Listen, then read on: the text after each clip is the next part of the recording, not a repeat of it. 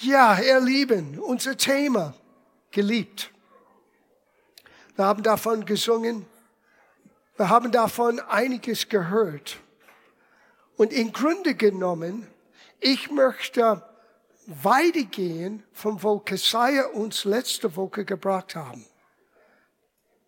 Jesus ins Zentrum unser Leben zu haben. Alles für ihn zu tun und zu geben.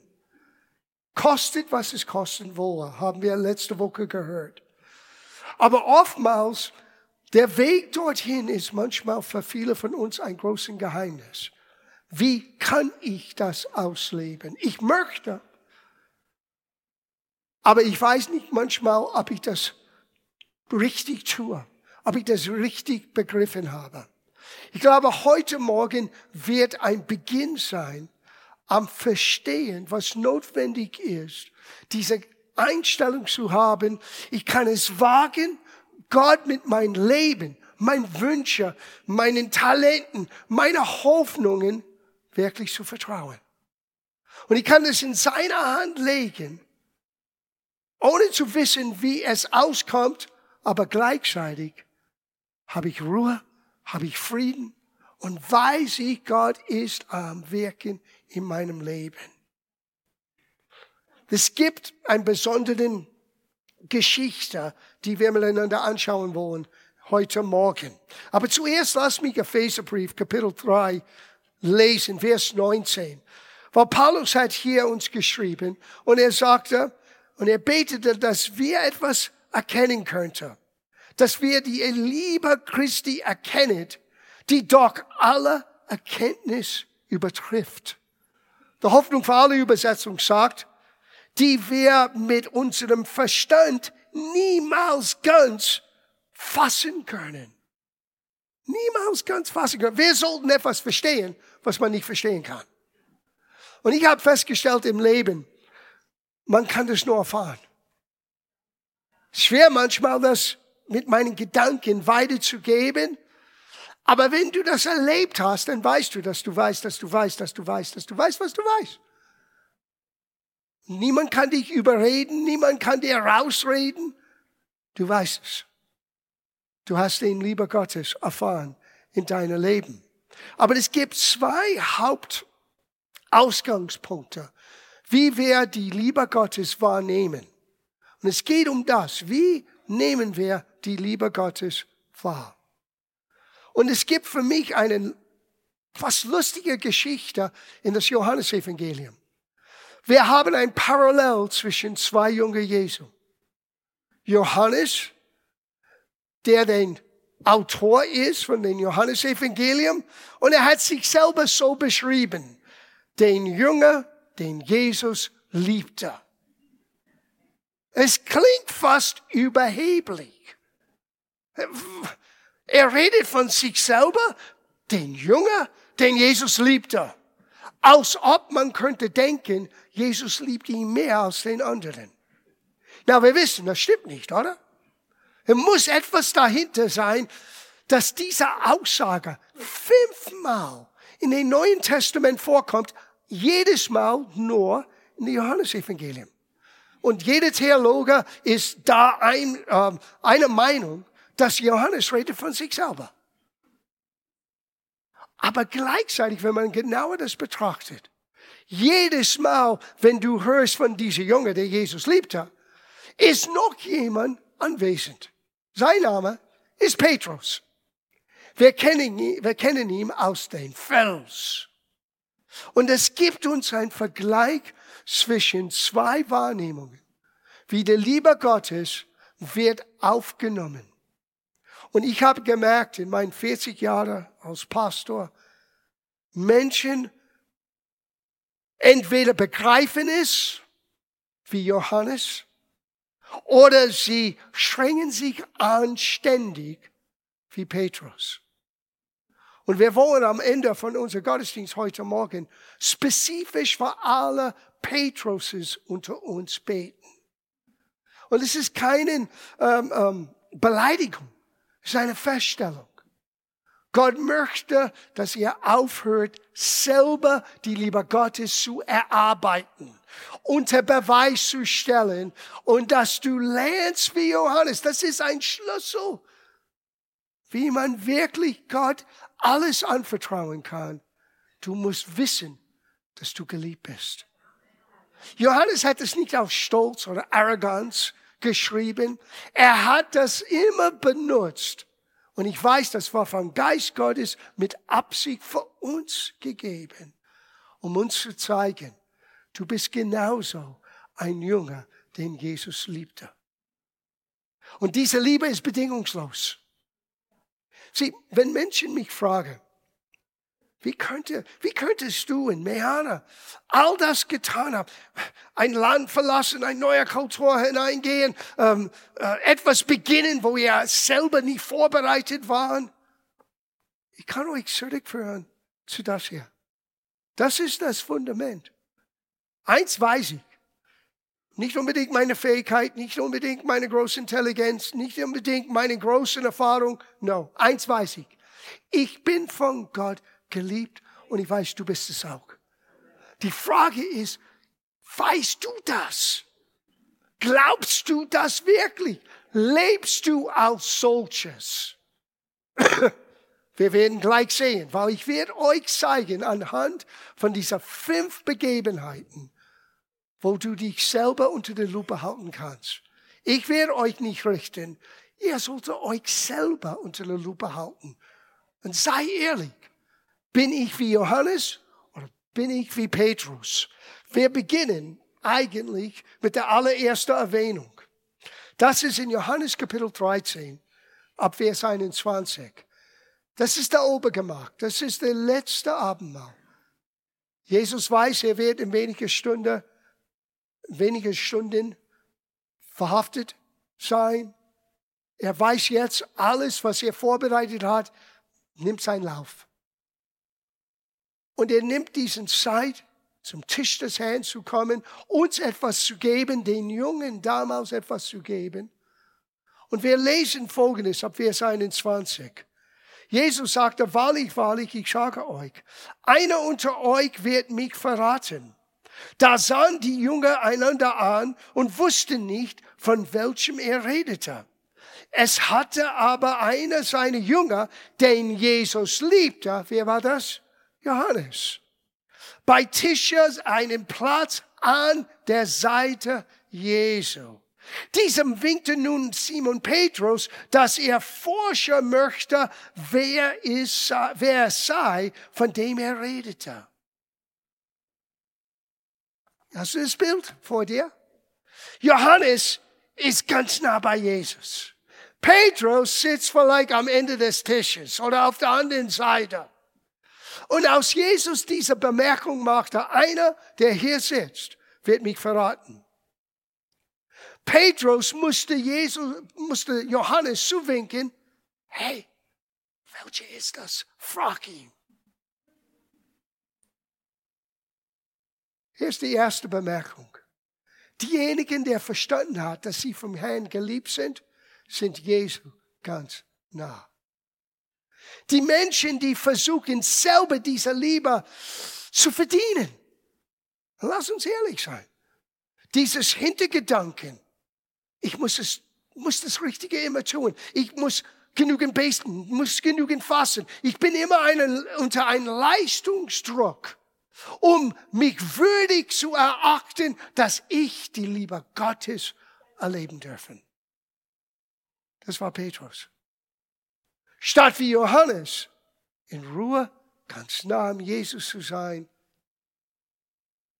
und wissen, ich bin vom Herrn geliebt. Petrus von weit weg sagte, hey, frag ihm nach.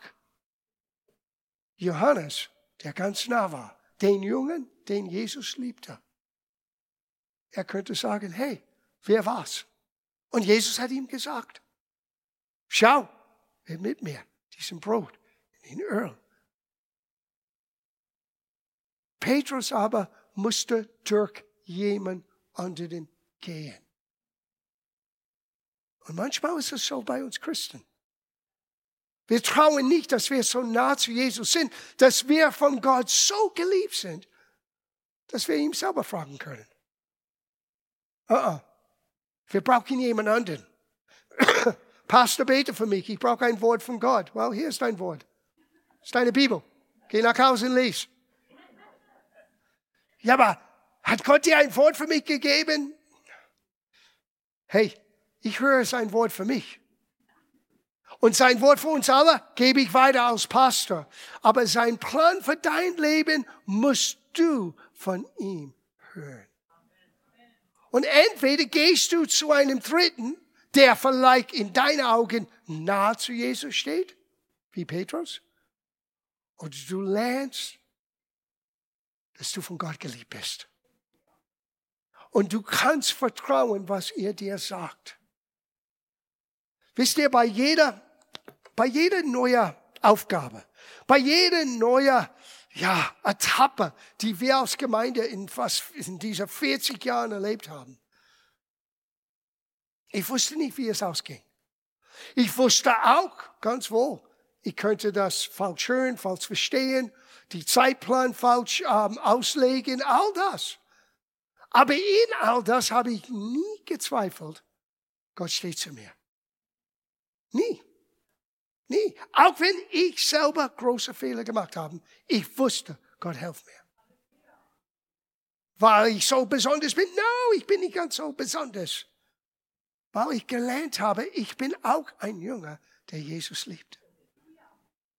Und ich brauche nicht immer ein Rat von jemandem. Na, es ist nicht falsch, ein Rat zu bekommen. Aber Gott möchte direkt zu deinem Herz auch sprechen. So entweder wir betrachten uns als einer wie Petrus. Wenn wir unsere Anstrengungen vertrauen, um Jesus zu folgen, dann folgen wir ihm mit Distanz und verpassen diese Intimität, diese innige Beziehung, die nur dann stattfinden kann, wenn wir ihm so nah sind wie Johannes an seiner Seite. Die zweite Begebenheit, das ist in Kapitel 19 Johannes Evangelium ab Vers 25. Es standen aber bei dem Kreuze Jesu seine Mutter und die Schwester seiner Mutter, Maria und Klopas Frau und Maria Magdalena. Als nun Jesus die Mutter sah und den Jünger dabei stehen, den er liebt hatte, lieb hatte, spricht er zu seiner Mutter, Weib, siehe dein Sohn. Darauf spricht er zu dem Jünger, siehe deine Mutter. Und von der Stunde an nahm sie der Jünger zu sich. Now, hier ist meine Frage. Am Kreuz sehen wir nur Johannes. Mit den Frauen. Dank sei Gott für die Frauen. Frauen? Ja, okay. Ich war froh, dass ich einige Männer gesehen habe, aber ich hätte mir gewünscht, ein bisschen mehr Männer hätte mitgeputzt äh, putze ich nicht. Well, ist an die Zeit. Okay, ist ein anderes Thema. Am Kreuz sehen wir nur Johannes mit, die Frauen, mit den Frauen. Wo sind die anderen? Sie alle haben sich getrennt, weil sie nicht verstanden könnte, warum das geschehen muss, wenn Jesus wirklich der Messias ist. Und hier ist mein Punkt.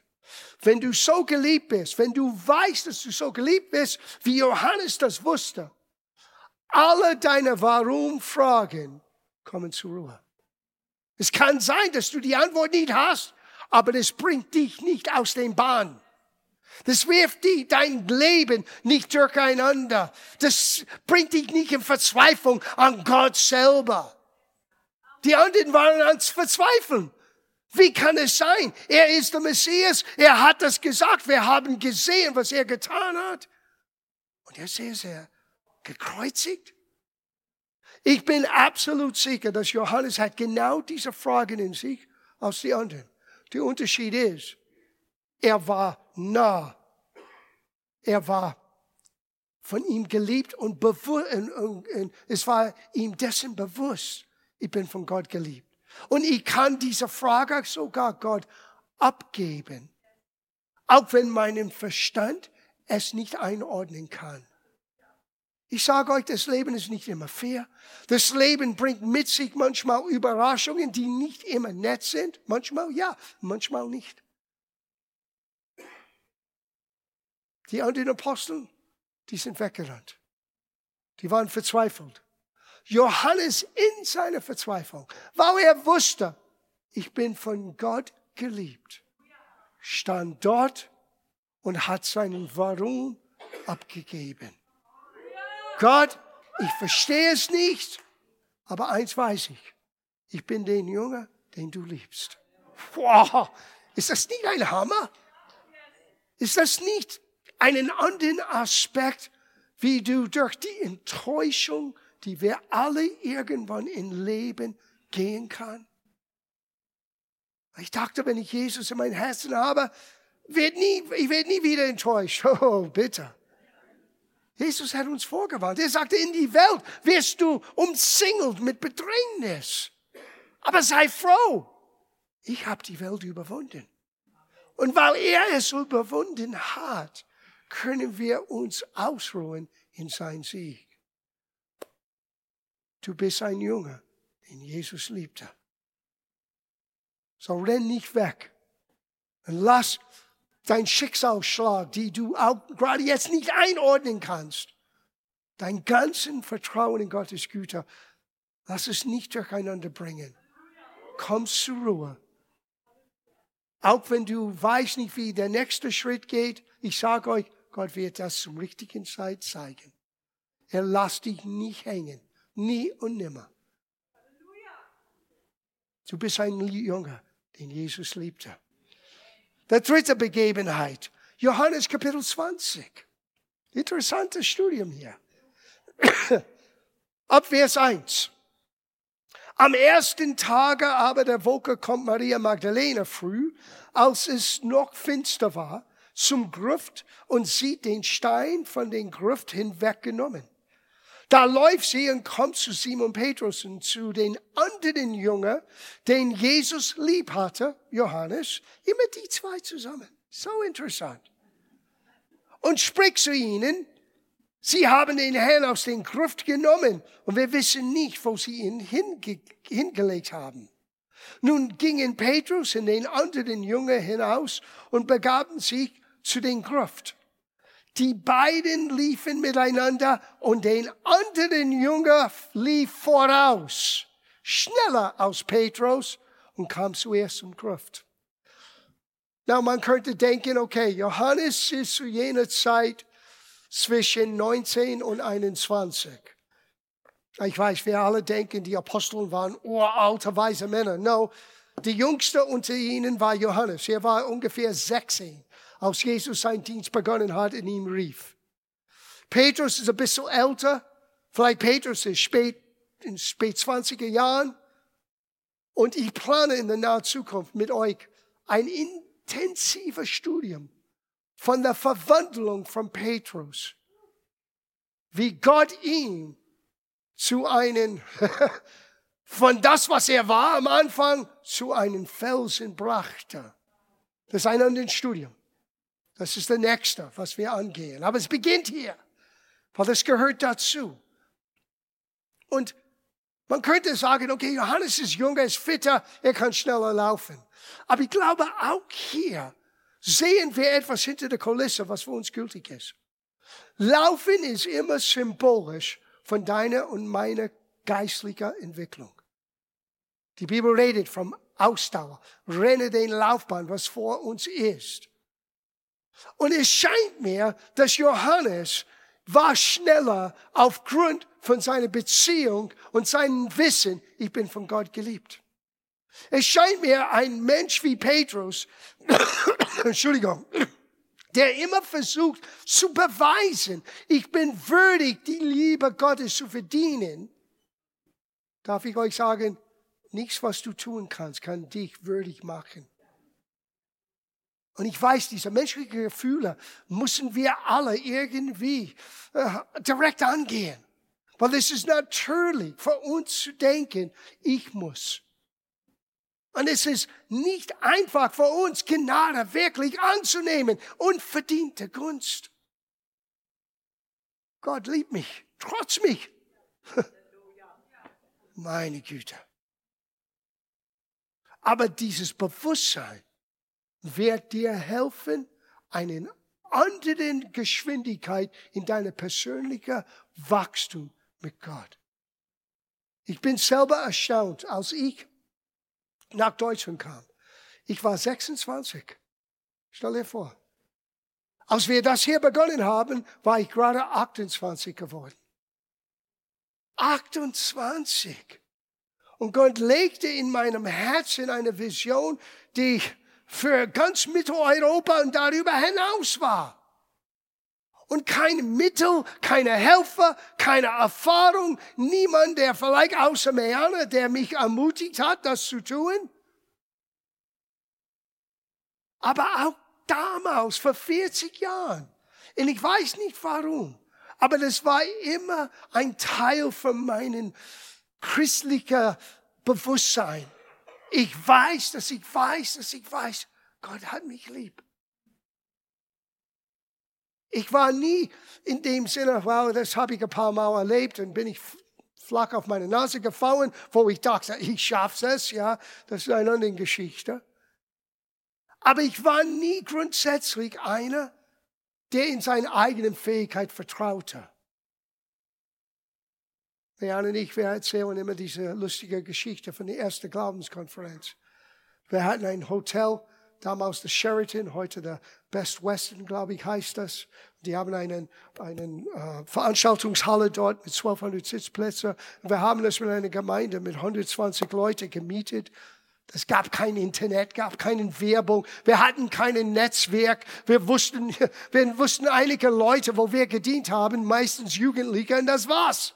Schweinfurt und Silershausen und Mark Berelsheim. Also, wer kommt zu diesen Glaubenskonferenzen? Mehan und ich, wir lagen im Bett der Nacht zuvor und Mehan sagte zu mir, Schatz, glaubst du, dass jemand wird kommen? Und ich sagte aus Glaubensheld, wie kannst du so etwas behaupten? Zwei Minuten später, ich sagte mir, tut mir leid, du hast vollkommen recht, ich habe keine Ahnung. Aber, Merle, wir haben getan, was Gott gesagt hat. Ich weiß, er bringt uns Stärke. Du hättest unser Gesicht sehen müssen am nächsten Tag, als dieser Halle brechen voll war. Von woher die Leute kamen, wussten wir selber nicht. Ein sogar aus Schweden kam ein Fernsehteam, um alles zu filmen. Die haben es irgendwo von irgendjemand von fünf Ecken gehört und die sind nach München gekommen. Und die haben das gefilmt. Ich habe damals gemerkt, wow, es ist nicht meine Kraft, nicht meine Stärke, nicht meine Klugheit. Es ist sein Geist. Es ist seine Liebe. Es ist sein Dasein. Und so Menschen, die es wirklich in sich haben, ich bin von Gott geliebt, die das singen können, was wir gerade gesungen haben, dass er ein liebender Vater ist und ich bin von ihm geliebt, die entwickeln sich geistlich schneller. Ich bin Ende 76 zu Jesus gekommen. So ich war selber nur ungefähr fünf Jahre, sechs Jahre Christ. Stell dir vor. Ich hätte jemand anderen ausgesucht. Mit Erfahrung, mit Ausbildung, mit Fähigkeit, mit Beweisen. Gott nimmt ein alter damals junger Rock'n'Roll, Ex-Druggy und sagt, das ist, was ich tun möchte. Er begegnet uns alle gleich. Die Frage ist, nehmen wir das wahr oder nicht? Sehen wir uns aus den Jungen, die Jesus geliebt hat, oder setzen wir uns selber unter Druck? Ich weiß, dass Gott mich liebt. Ich muss beweisen, dass ich würdig bin diese Liebe zu erleben? Das ist die Frage. Der nächste, die wir hier sehen können. Oh, vielleicht lese ich das. Das ist Jesaja 40. Ich liebe das. Vers 31. Die aber, die auf dem Herrn harren, das Wort harren heißt auf ihn warten und dienen mit Erwartung, dass Gottes Güte wird sichtbar sein. Auch das ist in dieser hebräischen Wort harden. Die kriegen neue Kraft, dass sie auffahren mit Flügeln wie Adler, dass sie laufen und nicht matt werden, dass sie wandeln und nicht müde werden. Ich war neulich einer Pastoren treffen jedes Jahr. Wir setzen uns zusammen, dieses Mal in einem Biergarten. Und ein leitender Pastor hier in München hat zu mir gesagt, wow, es ist euer 40. Jubiläum in, in Oktober. Ich sagte, ja. Er sagte, John, wie ist es, dass du immer so glücklich bist? Und dass du immer voll Freude bist. Du strahlst das aus. Und ich glaube, das geht zurück zu diesen Gedanken. Es heißt nicht, dass jeden Tag ist ein Happy Tag. Glaub mir. Ich habe meine Herausforderungen genauso wie du deine Herausforderungen hast. Manchmal mehr als was ihr wisst. Aber nicht, ich bin nicht einer, der meinen Herausforderungen auf meinen Armen liegt. Ich bin nicht einer, der immer sagt, wie schwer es ist und was ich gemacht habe und wie. No. Ich möchte euch zeigen und sagen, wie gut Gott ist. Weil ich weiß, wir alle gehen durch Herausforderungen. Und die Unterschied, ob wir durch diese kommen in Gottes Plan oder ob wir uns erlauben, dass wir werden niedergebracht sein, ist unsere Einstellung. Weiß ich, dass ich von Gott geliebt bin. Die, die von Gott geliebt sind, die wissen es, die entwickeln sich schneller. Wir gehen hier zu den vierten Stellen. Das hier ist in Johannes 21.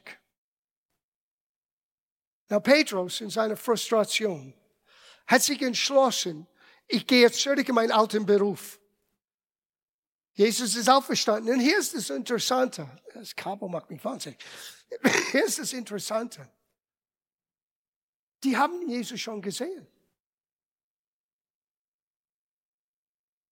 Aber irgendwie, Petrus ist so enttäuscht, dass er sagte, ich gehe zurück fischen. Das heißt, ich verlasse diesen Dienst und ich gehe zurück in das, was, das, was ich weiß. Ich war Fischer vom Beruf und jetzt mache ich diesen Beruf weiter. Und alle folgen ihm nach. Das ist auch interessant. Du musst aufpassen, wem du nachfolgst. Sogar Johannes, er ist mitgeschleppt in das Ganze. Und hier lesen wir es ab Vers 4. Und als aber schon Morgen wurde, stand Jesus angestanden. Doch wussten die Jungen nicht, dass es Jesus sei. Spricht nun Jesus zu ihnen, Kinder, das ist interessant, Fischer, gestandene Männer, die einen Firma hatten, so waren sie, als Jesus sie berufen hat. Er nennt sie Kinder. Warum? Weil sie benehmen sich wie Kinder. Kinder, habt ihr nichts zu essen? Ein bisschen einstiegen, ja. Sie antwortete ihm, nein. Er aber sprach zu ihnen, wirft das Netz auf der rechten Seite des Schiffes aus, so werdet ihr finden. Da warfen sie aus und vermöchten es nicht mehr zu ziehen vor der Menge der Fischer. Da spricht der Junge, welcher Jesus lieb hatte. Johannes zu Simon Petrus, es ist der Herr. Erstaunlich, dass Johannes war schneller zu erkennen, was Gott tut, wer Gott ist, wie Gott wirkt. Auch in diesem Zustand, wo sie alle ein bisschen im Natürlichen gesagt haben, okay, vielleicht haben wir das falsch verstanden mit Diensten. Ja, er ist auch verstanden, aber wir begreifen das alles nicht. Wir gehen fischen. Kommt Jesus, sagt Kinder, wirf eure Netze. Und es ist Johannes, der sagte, es ist der Herr. Now, Petrus dann ist ins Wasser gesprungen und ging gleich zu Jesus. Das zeigt uns etwas von Petrus und wir werden es später anschauen. Aber es ist erstaunlich, dass Johannes wusste sofort. Diejenigen, die lernen, der Liebe Gottes zu äh, vertrauen, sind mehr darauf eingestellt, was Gott tut. Sie nehmen Gott und sein Wirken schneller wahr als alle anderen. Ich habe das in diesen Jahren erlebt. Manchmal Menschen warten spät nachhinein. Oh, das ist, was Gott getan hat. Aber du kannst schon gleich merken, auch in Situationen, wo du hineinkommst in etwas, was für dich ein bisschen verwirrend ist. Auch Johannes ging fischen. Auch Johannes war hier mitgeschleppt in das Ganze, obwohl er ist der Junge, der Jesus liebte. Sie wissen alle Menschen. Wir können Fehler begehen. Wir können Dinge falsch auslegen. Aber der Junge, den Jesus liebte, merkt schnell, was Gott tut. Und der letzte für heute Morgen, der allerletzte. Nachdem Jesus, das ist so typisch für Jesus. Ich meine, die sind im Grunde genommen weggerannt von ihrer Aufgabe. Und was tut Jesus? Er macht Frühstück. Er kocht Frühstück. Sieh, das vielleicht passt nicht zu deinem religiösen Bild von Jesus. Du hättest gedacht, er kommt mit einem Stab und sagt, Kinder, er muss Gott gehorchen. No, er macht Frühstück. Setzt euch. Essen wir zusammen. Und in diesem Gespräch mit Petrus, das werden wir in den kommenden Wochen anschauen, gibt es einen Austausch. Liebst du mich? Und es ist ein interessanter, es ist kein Spiel, aber interessanter Austausch. Weil Jesus benutzte das Wort Agape. Und Petrus könnte das nicht zurückgeben. Er könnte nur Phileo sagen, wie ein Bruder. Nicht bedingungslos. Er ist am Kämpfen. Er muss am Kämpfen mit seinem eigenen Verdammnis. Er hat Dinge getan, die er sagte, er wird nie tun. Und da sitzt der Junge, den Jesus liebte. Und schau, wie die zwei in dieser letzten Begebenheit, Johannes Evangelium, in dieses Spiel hineinkommt. Das ist ab Vers 20. Now, Jesus hat ihm gerade gesagt, Petrus, am Ende deines Lebens, es wird nicht einfach sein. Du wirst gezwungen und getragen, weil du wirst selber nicht fähig sein zu gehen. Keine große Vision, oder? Du würdest sagen, wait a minute, jetzt bin ich weg. Aber Petrus, er ist bereit. Koste was es wolle. Er ist jetzt an einen Punkt gekommen, aber immer noch dieses alten Denkgut. Ich muss beweisen, dass ich würdig bin, Gottes Liebe zu erleben. War immer in sein Denkgut. Und hier kommt es raus. Petrus aber wandte sich um und sah den Jünger folgen, den Jesus liebte, der sich auch beim Abendmahl an seinen Brust gelehnt und gefragt hatte, Herr, wer ist der da, der dich verrät? Wir wissen, er redet von Johannes. Als Petrus diesen sah, spricht er zu Jesus, Herr, was soll aber dieser? Jesus spricht zu ihm, wenn ich will, dass er bleibe, bis ich komme, was geht es dich an? Folge du mir nach. In anderen Worten, Johannes, äh, Petrus, das ist nicht dein Bär. Das hat nichts zu tun mit, was du tun sollst. Sie Menschen, die unsicher sind, dass sie angenommen sind bei Gott, vergleichen sich selber mit anderen. Wenn ich so etwas erleben muss am Ende meines Lebens, was ist mit ihm? Na, wenn du Johannes' Leben liest und hörst, schon interessant. Die haben ihn mehrere Mal versucht umzubringen und die können das nicht. Die Geschichte sagt, die haben sogar in kochenden Öl reingelegt und er ist nicht gestorben. Die waren so frustriert, die haben ihn auf einen einsamen Insel gesetzt. Und was hat er getan? er hat das Buch Offenbarung geschrieben. Die Geschichte sagt uns, er war über 90. Und übrigens, es ist die Offenbarung Jesu Christi, nicht die Offenbarung, das schreckliche Ende und Endzeit und Teufel und Antichrist. All das ist enthalten, aber da lernst du Jesus. Nicht aus der gute Hirte, nicht aus dein treuer Freund, sondern aus König aller Könige und Herr aller Herren. Wo Menschen ihn sehen in seiner Herrlichkeit und sie fielen vor ihm nieder, als ob sie werden tot sein. Johannes hat gesagt, ich fürchtete mich, als ich ihn sah. Das siehst du nur in Offenbarung. Now, in dieser letzte, in dieser letzte Gedanken, Petrus muss dreimal aufgefordert werden, Jesus zu folgen. Als er sagte, liebst du mich? Und er konnte nicht wirklich so antworten. Und Jesus sagte, gib meine Lämmer zu essen, meine Schafe. Und dann sagte, folge du mir nach. Dreimal Jesus hat ihm das gesagt. Aber bei Johannes hat es nicht einmal gesagt. Wisst ihr warum? Johannes folgte Jesus nach. Er tut das. Es ist keine große, in dem Sinne, verstehe mich nicht falsch, es ist nicht Anstrengung, obwohl es manchmal schwierig ist. Es ist nicht für ihn ein großer Händeringen. Warum? Weil die Entscheidung ist getroffen. Wie kann ich es verleugnen? Ich weiß es, ich weiß es, ich weiß. Gott liebt mich. Gott hat mich angenommen.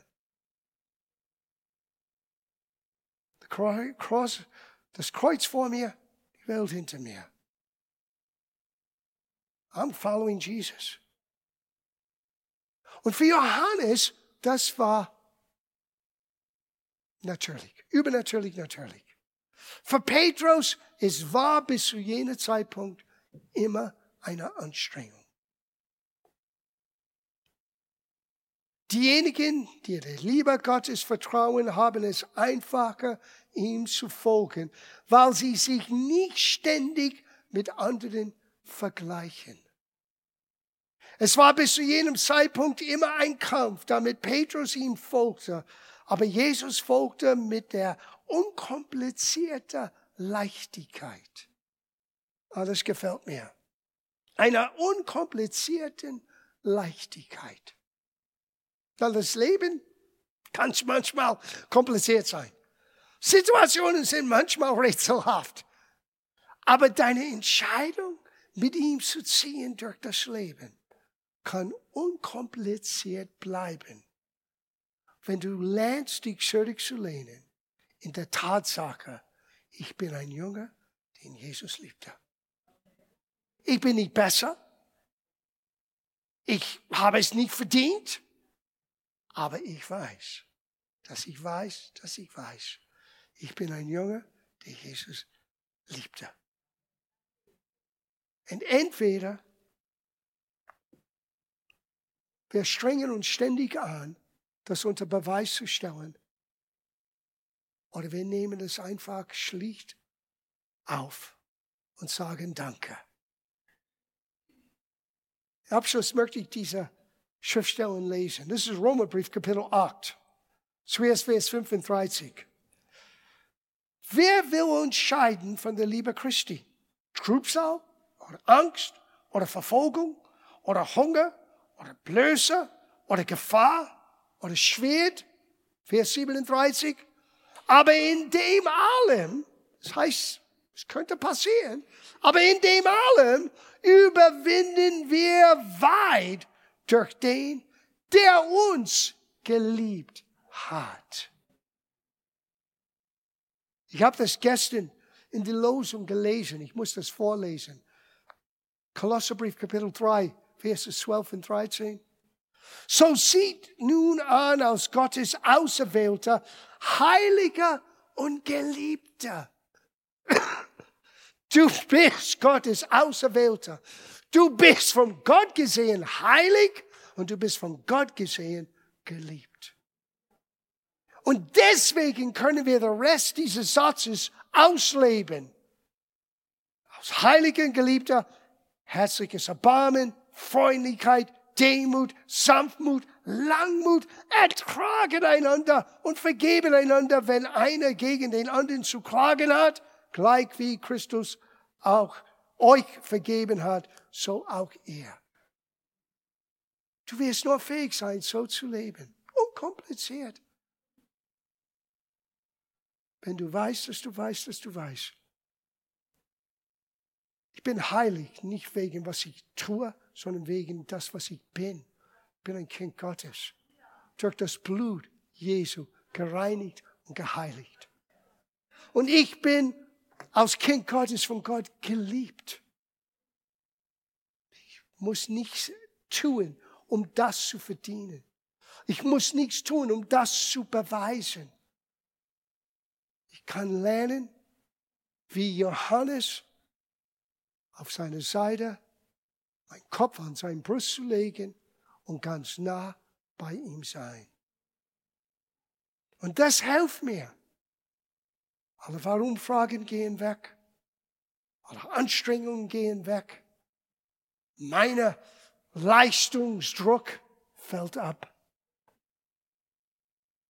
Und ich kann ganz ehrlich meine Straße mit Freude weiterziehen, auch wenn es nicht leicht ist. Warum? Ich bin ein Junge, den Jesus liebte. Und das tolle Botschaft heute Morgen ist, du bist es auch. Du bist es auch. Jeder Einzelne ist es auch. So, hier ist, was wir tun wollen heute Morgen. Und das, diese Botschaft ist ein Teil von etwas, was ich bin völlig überzeugt, was Gott uns geben möchte im Rahmen von diesem großen Jubiläum. Kesaja, du hast an etwas gestoßen letzte Woche, die Gott real machen möchte für uns alle kollektiv, nicht nur für Einzelne. Aber es ist ein Prozess, es ist ein Weg dorthin. Und das ist die, Bau, die erste Baustein. Sieh, es heißt, wir lieben, weil wir wissen, wir waren zuerst geliebt.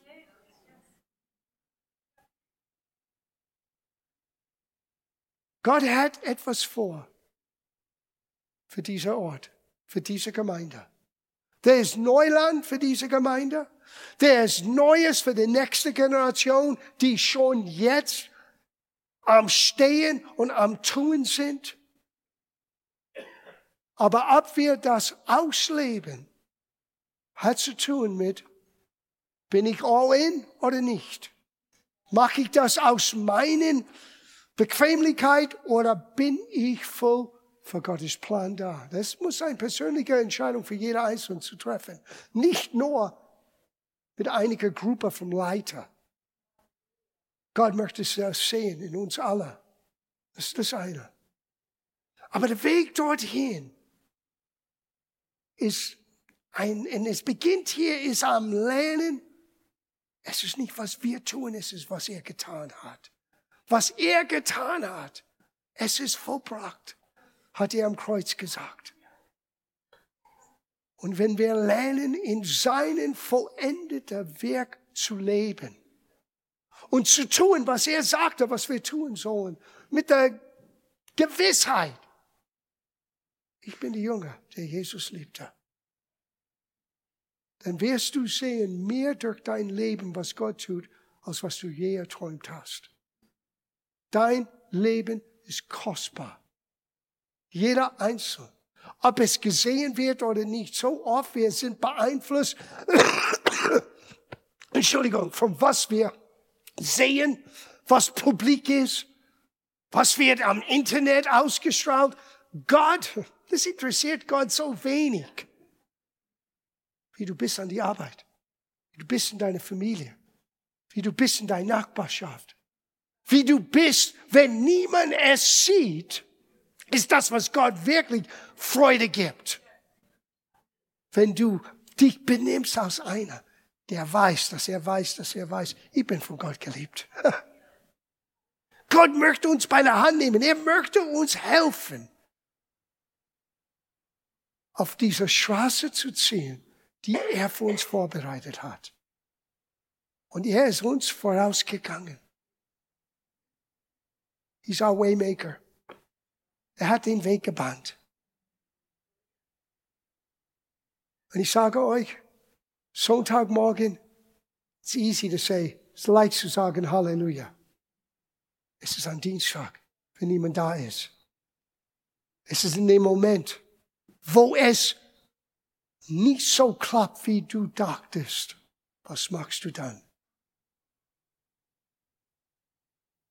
Das Allerwichtigste und das erste Baustein in dieser Aufgabe zu lernen, wie ich Gott alles geben kann, ist zu wissen, ich bin von Gott geliebt. Ich bin ein Junge, der Jesus liebte.